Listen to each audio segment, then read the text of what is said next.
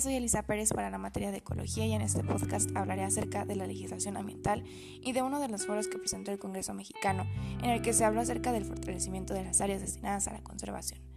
La legislación ambiental es un conjunto de leyes, reglamentos y normas instituidos por la sociedad, con la finalidad de preservar y proteger la naturaleza, lograr una explotación racional de los recursos naturales renovables, tratando de mejorar la calidad de vida de la población frenar las actividades que pueden dañar severamente el medio ambiente.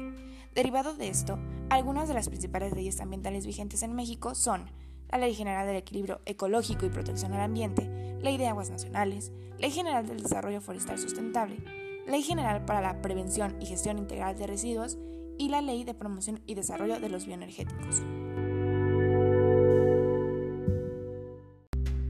Además de las leyes también existen organizaciones proambiente.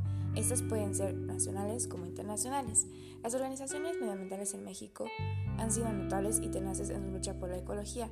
Entre ellas se encuentra el Centro Mexicano de Derecho Ambiental, SEMDA, ProNatura México, Espacios Naturales y Desarrollo Sustentable, Fondo Mexicano para la Conservación de la Naturaleza y Beta Diversidad. Organizaciones proambiente en México, también existen organizaciones internacionales sumamente importantes en este ámbito. Entre ellas se encuentra Greenpeace, WWF, World Wildlife Fund y el Programa de Naciones Unidas para el Medio Ambiente. Gracias a la información dada previamente, se puede establecer que el derecho o legislación ambiental es una herramienta sumamente útil. Hoy más que nunca la protección del medio ambiente debe ser una prioridad. Es por eso que el Congreso mexicano no se queda atrás en cuanto a esta materia y constantemente realiza foros para la discusión de temas ambientales.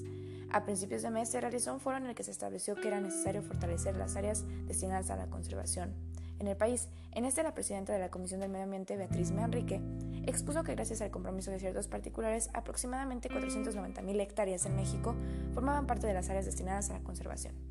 Sin embargo, se estableció que era necesario aumentar el número de hectáreas destinadas a la conservación, por lo que el Congreso en esta sesión acordó impulsar el crecimiento de estas áreas, creando incentivos para la población mexicana y que de esa manera se otorgaran más predios para la conservación. De esta manera podremos concluir que las legislaciones ambientales, las organizaciones ambientales y los foros que se crean para discutir acerca del ambiente es algo que debería competir a todos los ciudadanos y a todas las personas. Al final, solo tenemos un planeta debemos de cuidarlo.